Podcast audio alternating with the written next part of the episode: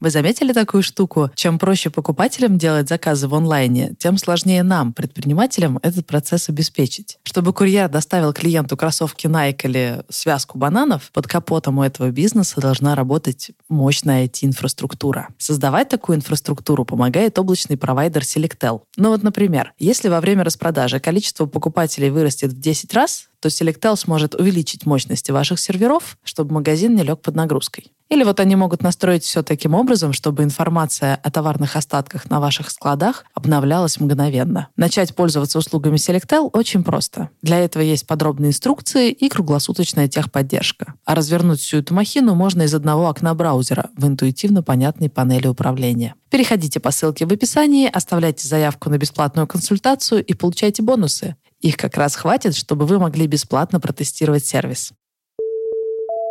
Привет! Это подкаст «Бизнес. Роботы. Мечты». Мы здесь говорим о том, как построить бизнес, который приносит много денег, славы и удовольствия. Ну или хотя бы что-то одно.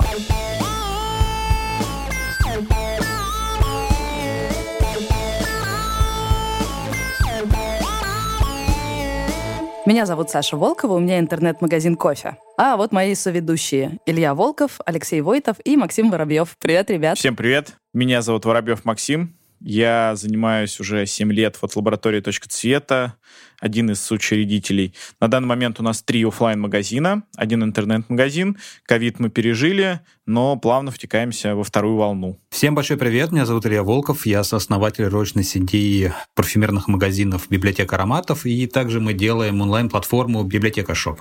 Всем привет, меня зовут Алексей Войтов, и я основатель международной сети суши-баров «Капибара Суши». Этот эпизод мы делаем вместе с ХХ.ру, сервисом, где люди находят работу, а бизнес — сотрудников. Для слушателей подкаста ХХ приготовил специальную акцию — огромную скидку на размещение вакансий.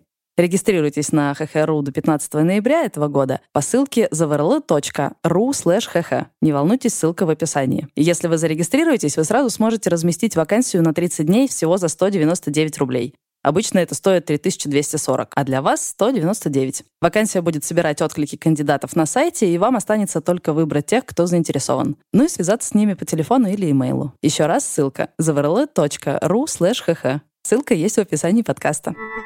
И сегодня вместе с нами гостья Елена Лондарь. Она руководитель проекта в социальных медиа HeadHunter, консультант премии HR Brand и рейтинга работодателей России. Привет, Елена. Привет.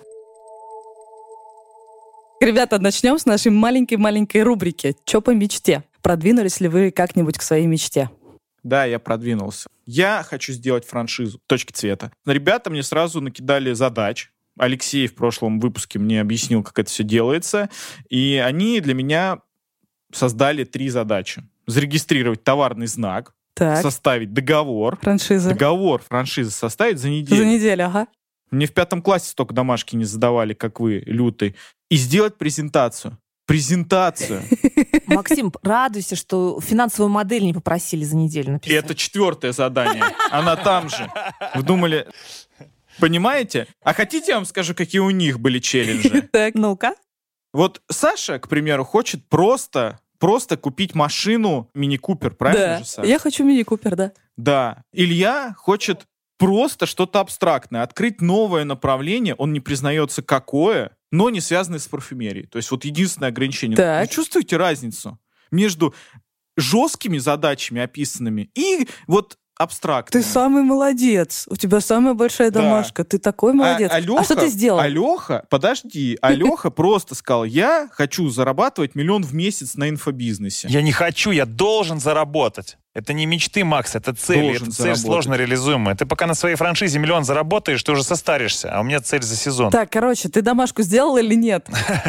Не заговаривай зубы. Да начал я делать. Но ты не сразу все. У меня все на мази, ребята. Фин-модель уже почти готова. Договор нет. Это пока самое сложное.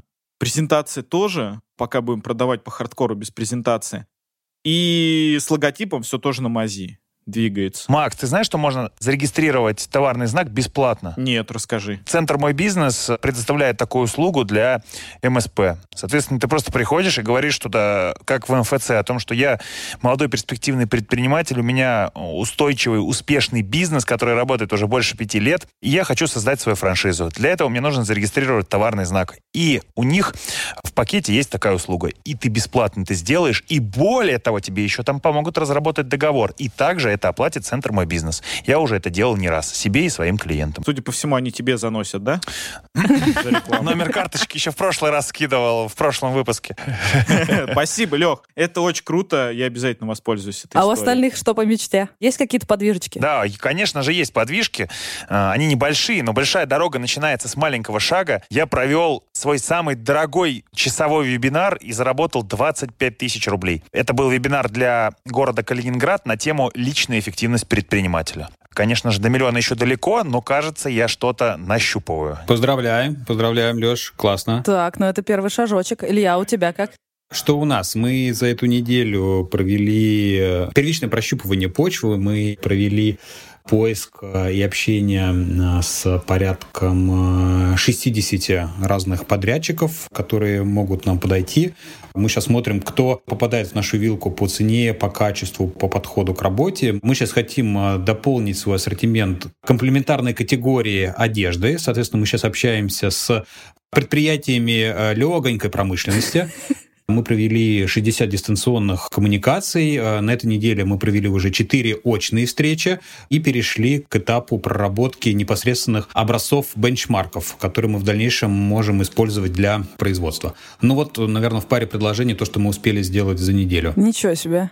Немного абстрактно, но понятно, что вы точно движетесь к своей мечте. А я вам сейчас про мини-купер расскажу. Купить мини-купер не так сложно, особенно если подержанный на Авито. Но двигаться к этой мечте сложновато, потому что я пытаюсь успеть сразу все. У меня есть собственный бизнес маленький, наемная работа, еще куча медиапроектов. Я пытаюсь увязать это все воедино. А в процессе надо еще как-то успевать ну, про себя не забывать, немножко отдыхать и учиться в автошколе. Я не умею водить мини-купер. Какой смысл в мини-купере, если я не могу сесть за руль?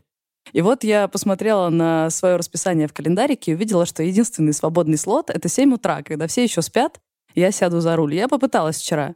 Я села за руль, я забыла пристегнуться, я забыла, что надо вжимать сцепление, когда меняешь передачи, я заглушила э, машину в шесть раз. Короче, очень сложно пытаться схватить сразу все. Я пытаюсь быть и предпринимателем, и наемным сотрудником, и одновременно еще как-то лично развиваться и находить время для себя. И это просто кошмар. Большую часть времени я или куда-то опаздываю, или чувствую себя мудаком, потому что профокапила какие-то сроки, или пытаюсь не заснуть и заливаюсь кофе. Вот такая вот у меня жизнь. Поэтому... Я закрыл интернет-магазин. Нет. Поэтому тема нашего сегодняшнего выпуска, что же выбрать, наемный труд или предпринимательство, или какие-то варианты между. Мне дико интересно, как вы для себя принимали решение, почему вы вообще решили стать предпринимателями, почему вы не сбегаете в наемный труд и как вы делаете этот выбор. И Елена здесь не случайно, потому что у Елены свой интересный путь. Елена была и наемным сотрудником, и думала о предпринимательстве, и стала как это, Я ИП. ИП. Да. Расскажите, как все было? Ну, первое предложение открыть свой бизнес ко мне пришло в 2007 году. Это было 13 лет назад.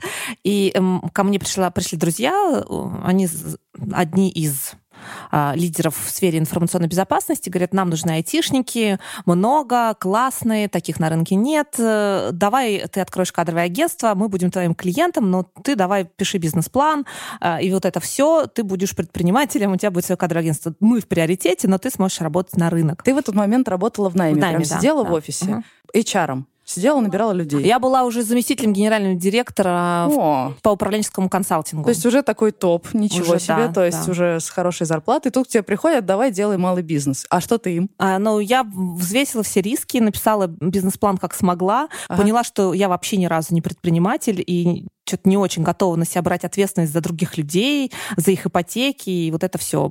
И решила остаться в найме. Сказала, ребят, я вас очень люблю, буду подсказывать, помогать, но делайте свое кадровое агентство сами. А что вот больше всего отпугнуло? То, что надо заполнять большую excel или, или то, что риски или как? То, что нам придется делать потом, это как раз-таки непосредственно искать клиентов, э, нанимать сотрудников, э, ежемесячно выплачивать им зарплату, разрабатывать стратегию и отстраиваться от других кадровых агентств, которых там сотни. Классическая, кстати, история. Елена отказала бизнесу, потому что у нее уже был опыт, и она понимала плюс-минус, с чем надо столкнуться. Очень часто люди как раз этого не понимают и такие, ну, теперь я ИП. Ага. А весь хардкор начинается потом. Вот Елена, мне кажется, как раз вот это поняла и такая, типа, не-не-не-не-не, ребята, я уже и так все нормально, давайте сами с этим, мне эти проблемы не нужны. Вот это часто так бывает. А ты сейчас в найме? Сейчас я работаю на себя. я сейчас ИП, но я без сотрудников, то есть я как консультант а, работаю. Ты сам себе ищешь клиентов, а, в этом есть сходство с любым другим предпринимателем, но у меня нет ответственности перед другими людьми. А есть генеральный мега-клиент? Вот такой... Headhunter. А, угу. ну вот. Звучит, кстати, клево на самом деле. То есть это как То бы есть практически нету геморроя всего там связанного с сотрудниками, заполнением миллион бумажек, со, с системами автоматизации, но при всем при этом ты все равно предприниматель. Да, и также заполняю налоговые декларации, ну, сдаю отчетность, мелочь, вот это все, да? Мелочи жизни. Ты считаешь прям себя предпринимателем или нет? Ты знаешь, э, хороший вопрос. Э, как бы и да, и нет. Есть такая иллюзия на рынке, что когда ты работаешь на себя, ты можешь спать, когда хочешь, э, ходить в отпуск, когда хочешь, но... Ты вообще никогда не горькая спишь. правда жизни в том, что ты никогда не спишь, да, что ты, когда работаешь на себя, ты работаешь 24 на 7, 365. Мы тут как раз перед прошлым выпуском встречаемся с Максом здесь возле двери, и он спрашивает, ну как тебе наемный труд? Я только-только устроилась, только прошла испытательный срок и работаю теперь в компании. Такой, ну как тебе наемный труд? Я ему говорю, ну слушай, вот есть у меня маленький онлайн-магазин. Я могу потратить всю ночь, посидеть и настроить там какую-то рекламу. Я ее настрою плохо, потому что я не маркетолог, я редактор. Все будет косячно, все будет очень плохо, кое-как. Это увидит, дай бог, 100 человек, и у меня будет выхлоп, скажем, 30 тысяч. Или я могу пойти на работу, там заняться тем делом, которое я делаю лучше всего, таргетирование отдать таргетологу, аналитику аналитику, маркетинг маркетологу, а сама заниматься ровно тем, что умею. При этом это увидят десятки тысяч человек, и денег я получу не 30 тысяч, а типа в разы больше. Ну, как тебе сказать? Очень сложно каждый вечер убеждать себя, что надо заняться своим бизнесом и потратить там 5 э, часов на собственный бизнес, если можно сделать то же самое в компании и получить, кажется, выхлоп гораздо больше. И Макс такой, ну, я же говорил, так все было. Ну да, так было. Но я же говорил, но в этом и есть основной подтекст, что я же вначале сразу сказал, что часто люди, которые понимают, какая жопа, по-русски сказать, малый бизнес, особенно в Москве, они, ну, остаются на своем тепленьком месте и сидят, не дергаются. И обычно я с ужасом смотрю на людей, у которых и так все клево, они мастера своего дела, какого-то направления конкретного, да, ремесленники я их называю, которые умеют круто делать вот что-то одно плюс-минус, да, и параллельно могут развиваться какие-то такие сторонние сферы. Но при всем при этом у них классная зарплата, и мне кажется, зачем вы лезете вообще в малый бизнес? Зачем вам это нужно? Чего вы там хотите найти? Ой, Лена, да? расскажем ему сегодня. Он не был в офисе, он просто не знает кое-чего. Мы с тобой сейчас откроем ему глаза. Ну, посмотрим, да. И вот, кстати, мы сегодня, пока знакомились с Еленой, я понял, что я не знаю, какой путь у ребят. Ребят, вот, Илья, а ты вообще работал по найму когда-нибудь Да, кто или из вас нет? был в найме? Я работал по найму, да, после института. Первое место работы у меня была группа Societe Generale. Я учился во Франции, вернулся, я был полон таких каких-то франкофонских идей, и поэтому я пошел работать во французскую компанию. Но эта эпопея длилась недолго, буквально полгода, и после этого я ушел и попал на работу в нашу крупную корпорацию под названием «Газпром». Что? Ну, прям не в головной офис, а в очень важное дочернее подразделение под названием э, «Газпром Экспорт». Это компания, которая занимается поставками голубого топлива за рубеж. Один из крупнейших продавцов природного газа в мире. И один из главных поставщиков валютной выручки в бюджет Российской Федерации. Илья в «Газпроме». А чем ты там занимался? Да, я... Блин, вообще не ассоциируется. Да. Да, я, я работал в, в отделе, который занимается внешними коммуникациями. Public relations, investment relations и так далее. Не-не, конкретно вот что ты делал? Вот ты пришел на работу, налил кофе, дальше ты что делаешь? Ничего. Я готовил аналитику, я готовил разные релизы. Ну, такая, на, на мой взгляд, это была работа, связанная больше с бумажкоморательством. Ага. Поэтому я как бы первый раз, когда вообще начал работать, я думал, ну, здесь есть определенная какая-то ценность, есть перспективы, но где-то через год вся вот эта история с флером, а, с наивностью, она сошла на нет, и, в принципе, работа достаточно рутинная, скучная. Типичная штука. Ну да, типичная, и по факту вот где-то через год работы я начал уже позевывать, скучать и думать о том, ну, стоит оно того, чтобы здесь продолжать работать, и, возможно, через 10-15 лет называть себя заслуженным газовиком. Окей, Леша, у тебя что? Да, я тоже работал в найме. А, у меня странная, странная карьерная траектория. Если Леха сейчас скажет, что он работал в Лукойле, то я просто стану и выйду, скорее всего. Это недалеко. Нет, ну сначала я работал физруком в институте. Вот, так как я учился в физакадемии. Лех физрук. Леха физрук, прикиньте, все это время был. Я физрук. Сколько нового, слушайте, да? да. Потом я работал э, фитнес-тренером, но чуть уже как бы повысился, уже персональным был тренером. Элитный физрук. Элитный mm, физрук, да. Парень, уже такой, знаешь, выписывали так. меня. У меня была очередь из клиентов, все были симпатичные девушки, было все прекрасно. И следующее мое место работы, как я же сказал, уже причудливая карьерная траектория, я работал в американской корпорации Pfizer, э, где я продавал Виагру. Вот, э, соответственно... То есть вот эти вот надписи Виагра дешево, это ваших рук дело на районе, на заборе? я продавал оригинальный препарат. Я работал в Москва-Сити, был офис. Прекрасно. Я знаю все об эрекции, оргазмах и, и, всему, и всему прочему. Вот. Еще параллельно... Э, мой... Алексей, мне кажется, твой инфобизнес может очень хорошо расшириться, кстати. Да-да, ты добавляй, кстати, в свой райдер, что ты еще да. специалист по этому. Вот, это было, в общем-то, абсолютно прекрасно. Более того, у меня есть огромный деревянный диплом с позолотой, потому что я стал лучшим продавцом Виагры в России. Я искренне любил эту работу. В каком но, году? Э, это было в 2015 году. Боюсь спросить, как ты пришел в суши? Это странно. Так, что пошло не так, Леша? У меня все шло так. Ты был доволен работой? Э, да, я доволен был работой, но параллельно я занимался бизнесом. Ну как занимался? Занимались там друзья. В общем, я пытался сидеть на двух стульях.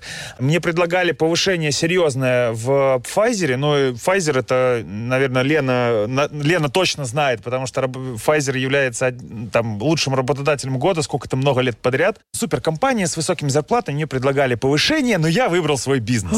И почему? Я даже сейчас с трудом понимаю, почему, но мне захотелось э, принимать решение только самому. На тот момент я вот прям этой идеей был одержим, что как бы я хочу сам себе быть хозяином, хочу полностью влиять на всю политику компании, а не только исполнять, что там говорят из Вашингтона. Но сейчас, вы, ребята, может, мне поможете сразу? Вот Лена с экспертизой, вы, ребят, я сейчас нахожусь на каком-то, честно говоря, перепутье. Потому что, с одной стороны, да, у меня свой бизнес, я собственник, несколько направлений, там хорошие обороты и все остальное, там много человек в подчинении. С другой стороны, я сейчас осваиваю там а, ремесло, вот как, э, по сути, как Лена, да, такого бизнеса в, един, в единственном числе. То есть, ну, там, э, спикерю на конференциях, провожу там платные вебинары, хочу заработать миллион. То есть, это как бы такой уже бизнес э, в своем лице. И третий вариант. Я понимаю, что, блин, э, компании укрепняются, да, там Яндекс чуть не купил Тиньков, Сбер покупает все подряд, что, по сути, единственный путь, как выстроить там суперкарьеру, это идти в корпорацию, потому что рано или поздно корпорации будет править всем. И я думаю, у меня такая страшная мысль, а не пойти бы опять в корпорацию на какую-то там руководящую должность. И я не знаю, какое мне решение принять, потому что вроде как, я человек, который смотрит на 30 лет вперед, и если если туда смотреть, то нужно идти в корпорацию. Что думаете по этому поводу? Давай спросим Елену, что она по этому поводу думает. Мне кажется, вот она сможет нам ответить. А у меня первый вопрос. А насколько твой бизнес собственный успешен? Насколько ты доволен тем, какие у тебя обороты, куда двигается компания? Блин, ну мне однозначно есть э, куда двигаться, но в целом блин, я как бы там доволен зарплатой. Если я сейчас уйду в найм, ну, блин, хрен знает, наверное, не смогу я столько зарабатывать сразу, точно не смогу. Но у нас международная компания, у нас Хорошие обороты, не знаю. Хорошие деньги, давайте уточнять хотя бы плюс-минус э, сколько нулей, либо какую-то сумму приблизительную, потому что нас слушают разные люди, и для всех слова «хорошая сумма», она разная. Вот да. условно у меня там есть представление, что живя в Москве, хорошее, ну вот хорошее, то есть не идеальное, там никакая, ну вот хорошее, зарплата это 150-200 тысяч. То есть Мгм. это вот такой уровень как бы зарплаты, который, в принципе, позволяет плюс-минус адекватно жить и не париться по многим вопросам. Вот, Алексей, как бы ты сказал, нормальная, это вот именно такая сумма или все-таки какая-то другая? Нет, это, ну, сумма значительно больше. Более того, я живу в регионе. Вот, поэтому, в принципе, Мгм. там, ну, финансовым состоянием доволен. Ну, не знаю, по мне так, э, то есть, на мое представление, что мне сейчас там необходимо, если это будет зарплата, ну, не меньше 500 тысяч в месяц. По моим потребностям, по моим желаниям. Плюс один плюсуй, Леш. Ага, спасибо. 500 тысяч, серьезно. Вот, Леш, а ты приходишь, например, на собеседование к э, Елене и говоришь, мои зарплатные ожидания 500 тысяч, а Елена тебя спрашивает, Леша, а что ты умеешь, какие у тебя компетенции? Вот ты после предпринимательства, у тебя есть какой-то перечень компетенций, которые ты можешь выложить на стол, чтобы их купили за 500 тысяч? Давайте сведем э, Лешу и Лену, как будто бы вы на собеседовании. Интересно, интересно. Поиграем в интервью, да? Ты такой, Леша, вот ты сейчас приходишь к Елене, Елена э, занимается несколькими крупными компаниями, и ты хочешь продать себя как спеца. И вот что ты, Елене, как ты ее будешь убеждать, что надо заплатить тебе 500 тысяч? Какие твои скиллы? Ну, во-первых, я собственник, но с другой стороны, я собственник, который сам себя нанял. То есть я сейчас, э, по сути, SEO компании. Сейчас я уже управляю не бизнесом, не там не кофе шавермой, а э, сеткой. Сетка занимается, соответственно, общепитом. Это сеть, которая располагается в 21 городе, в двух странах. Оборот наш э, годовой уже больше 5 миллионов долларов будет в этом году. Я своими руками выстраиваю отношения с партнерами. Каждый месяц я формирую, смотрю три отчета, соответственно, там P&L, э, отчет о движении денег, баланс. На основе этих а, отчетов я делаю э, решения о том, какие мы будем принимать там стратегические решения, какие точки открывать, как развиваться партнером. Я строю стратегии компании на 5 лет вперед.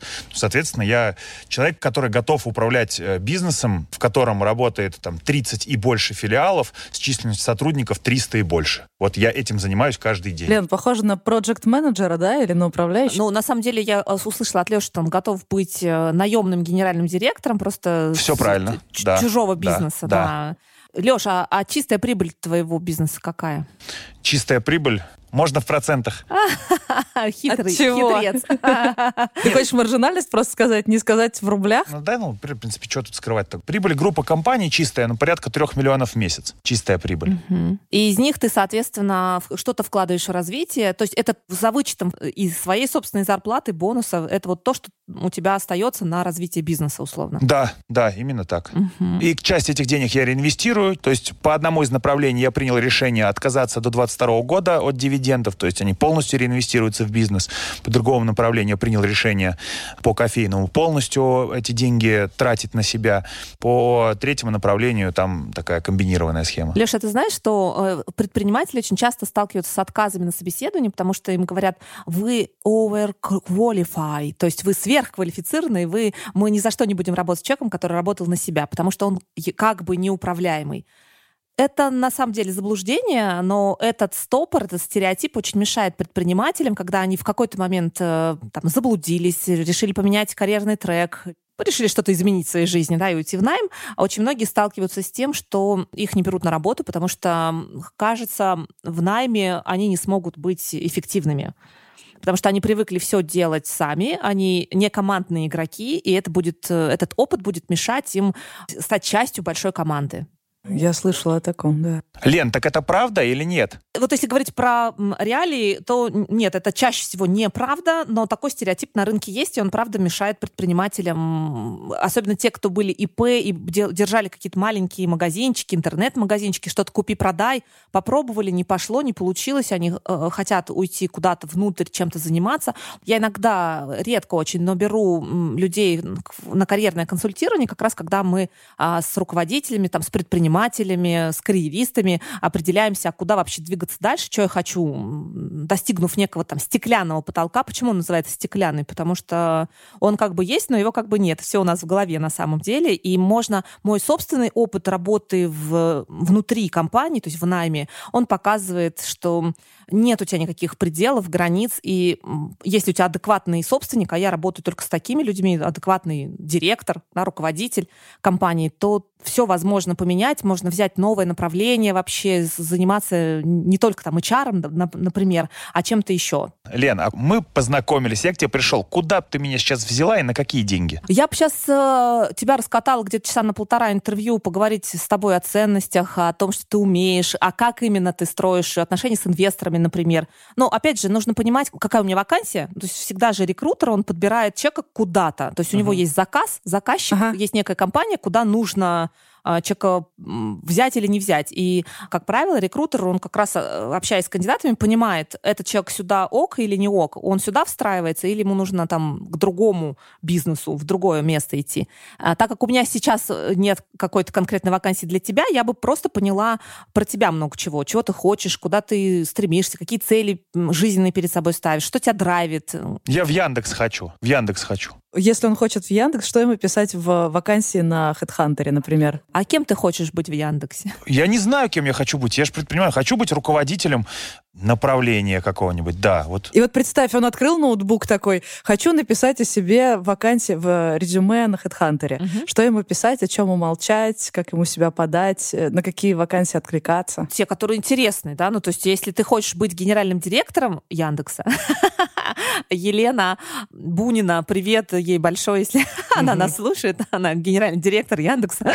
Лена, э, привет. Кстати, она была HR, HRD Яндекса, потом стала генеральным директором, да, это очень классный карьерный трек. Не часто встретишь, когда HR становятся хм. генеральными. Интересно. Максим уже тут, да. Так. Я знаю, кстати, два таких примера на рынке. Это KFC, вот там как раз-таки Раиса Полякова, она была HR-директором и стала генеральным директором KFC по-моему, даже Евразия. Но здесь могу ошибаться. Такой из HR в SEO. Я просто дополню то, что говорила Лена. К нам тоже приходят люди, и у некоторых были до этого бизнесы, то есть это такие экс-предприниматели. Когда ну, вакансия попадает э, мне на стол, я тоже, э, вот Лена сказала по поводу этого стереотипа, но как бы я сам задумываюсь, как бы почему человек, не сумев что-то построить, вот сейчас приходит и трудоустраивается на рядовую позицию.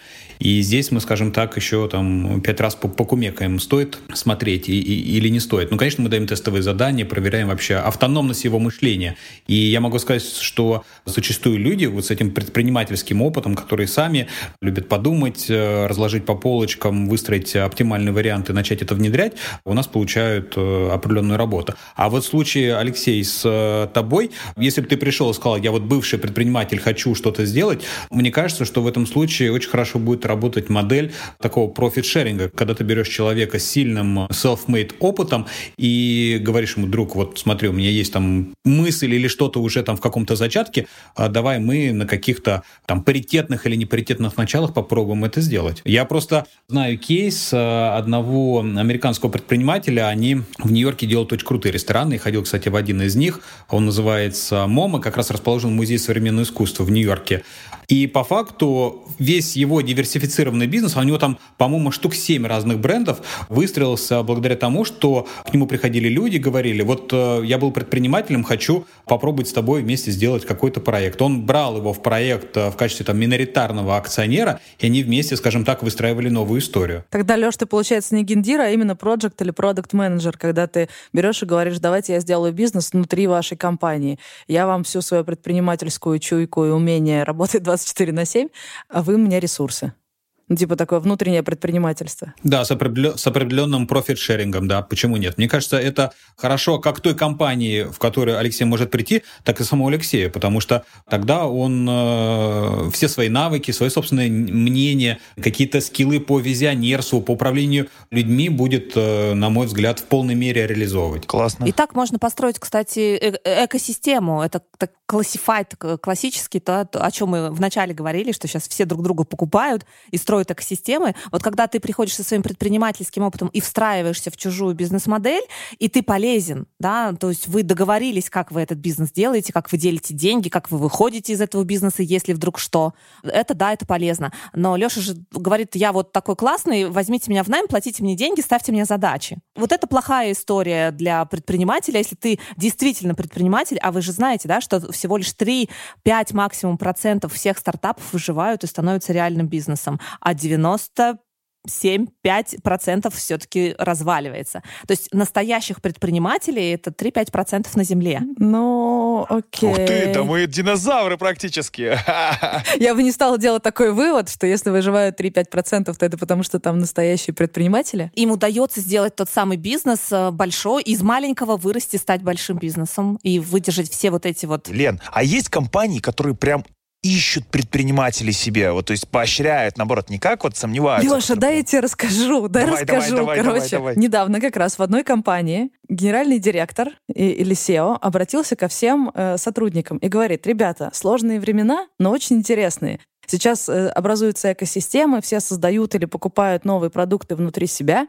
Я хочу создать некую атмосферу своей огромной корпорации, некую культуру, где мы будем постоянно делать внутренние стартапы. Я жду от вас предпринимательского духа. Он написал новые ценности компании и э, обратился к своим сотрудникам со словами, ребят, давайте мутить внутренние проекты и стартапы, потому что это прям супер классная штука, чтобы нам масштабировать бизнес. Я хочу сделать X2 к нашим оборотам, и это можно сделать только если рисковать и пробовать новые направления. При этом от самих сотрудников фидбэк был в том числе такой, типа, «Э, ну здорово, что вы этого требуете от всех нас, но мы вообще-то не умеем и не хотим. И когда я это слышу, я сразу думаю, так, это не предприниматели говорят, а часть людей наоборот, воу, что, правда, можно? Давайте, клево, сейчас мы принесем вам проектов на защиту, хотим делать внутренние стартапы. Я такая, ага, это предприниматели заговорили. Вот, да, такое в компаниях возникает, и особенно сейчас, в это ковидное время и во время слияний и создания внутренних стартапов. Я, честно говоря, жутко обзавидовалась однажды, когда я где-то в начале своей редакторской карьеры пошла работать в Яндекс UX-копирайтером. Я сидела в отделе вместе с дизайнерами. И там была дизайнерка, которая еще студенткой уже ушла работать в Яндекс дизайнером. Где-то на хакатоне они придумали проект Яндекс Здоровья, и потом затащили его как отдельный проект внутри Яндекса. Просто дизайнерка, студентка вписалась в этот проект, не знаю, она была лидером или была ли это ее задумка, но факт в том, что она буквально умудрилась внутри сложной корпорации, учитывая все сложности согласований, найти открытые двери, открыть закрытые. Тем не менее, она умудрилась внутри сделать стартап. Так что да, запрос у компании на такое точно есть. Вопрос только, на какой козе к ним подъезжать и как эти двери открывать. Вот ответа у меня нет. Саш, я тебя дополню тогда, отвечая на твой вопрос. Да, есть, правда, есть такие компании, и в рамках премии HR Brand к нам приходят такие клиенты. У меня вот будет проект в этом году как раз. Ну, это сеть ресторанов, э, региональная сеть. Э, Во время, сами знаете, что в пандемию были рестораны все закрыты, и как раз э, собственники обратились к сотрудникам. Ребят, давайте придумаем, как нам всем выживать, давайте генерить. Вот они сделали такой бизнес-акселератор. Соответственно, у компании были ресурсы, финансы, служба, а, HR, та же самая HR служба стала кадровым агентством и стали закрывать тем компаниям в регионе, у которых есть вакансии, они стали вот, ну, в общем, рекрутить для них за деньги. Юридический департамент помогал э, оформлять в качестве там бизнес-стартапов вот эти, то есть сотрудники, а это были официанты, бармены, бариста, приходили с разными бизнес-идеями. В итоге у них открылось шесть, если я правильно помню, или даже 8, но минимум 6 проектов, которые стали коммерчески успешными, что помогло им всем вместе выжить в пандемию. Это такой бизнес-акселератор. То есть, такой, получается, да. у нас размываются вообще границы между наемным трудом и предпринимательством, потому что ты можешь быть предпринимателем внутри компании, а можешь вести свой бизнес, но вести себя там как наемный сотрудник и не чувствовать всего кайфа предпринимательства. Ну вот мне кажется, что на самом деле важно не то, что тебя окружает, а какой ты есть по факту. Вот у меня наоборот ситуация, да, я прекрасно понимаю, каким бизнесом я занимаюсь, что это очень узкая ниша, и с каждым годом в ней все становится уже и уже. Я понимаю, что история с фотолабораториями, она очень крафтовая, ручная, и мне просто надоедает заниматься уже этим. И я для себя ищу уже задачи по автоматизации, по дашбордам, по собранию, по финансам каким-то, которые мне, в принципе, ну, как бы интересны, но мне было бы интереснее заниматься тем же самым, но в другой сфере, в более широкой, с большим объемом данных. Вот для меня это, к примеру, проблема, потому что я понимаю, что мы сейчас на таком этапе, что я могу еще находить себе задачи по автоматизации, но я вижу, что все эти усилия, которые я прикладываю, они не приведут э, к большому какому-то росту. Тем более в, в твоей сфере роботизация, она рулит, и там та, же- та же самая цвет, коррекция, гораздо лучше с этим справляются роботы, а не люди. Да, у нас была такая история, с которой мы платили сотрудникам 50% ретушь Ага. старых фотографий. Сейчас мы это направление закрыли и полностью его переквалифицируем в нейронку. То есть этим будет заниматься у нас в компании только нейронная сеть. Мы будем, собственно, платить за нее деньги и делать это с помощью не сотрудников, а нейронки. Вот. И у меня не было опыта работы в каких-то крупных компаниях, которые торгуют газом. Так и не становился лучшим продажником Viagra в крупной компании. Но при всем при этом, тот даже бизнес, которым я сейчас занимаюсь, я понимаю, что через два года я себя в нем вообще не вижу. Просто задач не останется. Вот этот вопрос, он нет-нет, но возникает. Ты смотришь на Яндекс, смотришь на эти все слияния, и ты думаешь, блин, ну я, мне так было бы интересно этим заниматься. Я так бы сейчас хотел быть где-то там да, чтобы колбасило. Да хрен с ними, с этими 500 тысячами, не за 500 тысяч. Винтиком номер 357? Ну, наверное, нет, но, но окей, в начале даже винтиком, Каким это нормально. Винтик? Воу, нет. Винтик это нормально. Я вообще не согласна с тем, что в корпорации ты работаешь только винтиком, причем ребята, как я поняла, у всех был довольно ограниченный опыт наемного труда. У меня был опыт, когда уже я становлюсь руководителем отдела, и поэтому я решаю, какой мы делаем продукт и какой он будет на выходе. И для меня эмоционально, наоборот, было ощущение, что когда я руковожу целым проектом внутри корпорации, у меня ресурсов и возможности влиять на результат больше, чем когда я делаю супер малюсенький бизнес. Потому что в бизнесе, наоборот, я завишу от обстоятельств, от сотрудников, от э, партнеров, а в корпорации как будто вот они все ресурсы, я могу взять одним письмом дотянуться до целого СММ-отдела, который начнет делать то, что я им говорю говорю. Это офигенное впечатление. Но как научиться быть предпринимателем внутри корпорации, кажется, это отдельная штука, про которую мы, если поговорим, то в следующий раз. Ну, вот мне кажется, ты даже в такие моменты можешь стать большим предпринимателем, чем когда ты это все делаешь сам. Но как это затащить, я понять с ними. Прямо сейчас я не понимаю, как в корпорации, например, сделать внутренний стартап. Я дико этого хочу, но не понимаю, в какую дверь стучаться. Ну, видимо, мы еще узнаем, как это сделать. Может, на примере моего опыта, может, Леши или твоего. Это был третий эпизод второго сезона нашего подкаста «Бизнес. Роботы. Мечты». Вместе со мной его вели предприниматели Максим Воробьев, Алексей Войтов и Илья Волков. А в гостях у нас сегодня была Елена Лондарь, руководитель проекта в социальных медиа HeadHunter, консультант премии HR Brand и рейтинга работодателей России. Для слушателей подкаста HeadHunter подготовил огромную скидку на размещение вакансии. Регистрируйтесь на hh.ru до 15 ноября этого года по ссылке zavrl.ru hh. И вы сможете разместить вакансию на 30 дней всего за 199 рублей. Обычно это стоит 3240. Вакансия будет собирать отклики кандидатов на сайте. Вам останется только выбирать тех, кто заинтересовал, и связываться с ними по телефону или имейлу. Еще раз ссылка zavrl.ru hh. Ссылка будет в описании подкаста. Над выпуском работали продюсер и редактор Артур Белостоцкий и звукорежиссер Илья Аржадеев. Слушайте нас в Apple подкастах, Google подкастах, Кастбоксе, Яндекс.Музыке и Spotify. Если вам нравится наш подкаст, делитесь им с друзьями и обязательно оставляйте отзывы в Apple подкастах и Кастбоксе. Особенно в Кастбоксе. Там мы сможем вам отвечать. Всем пока. Пока-пока. Спасибо, друзья, пока. Ха-ха-ха-ха. Друзья, до встречи. До следующего выпуска. Пока.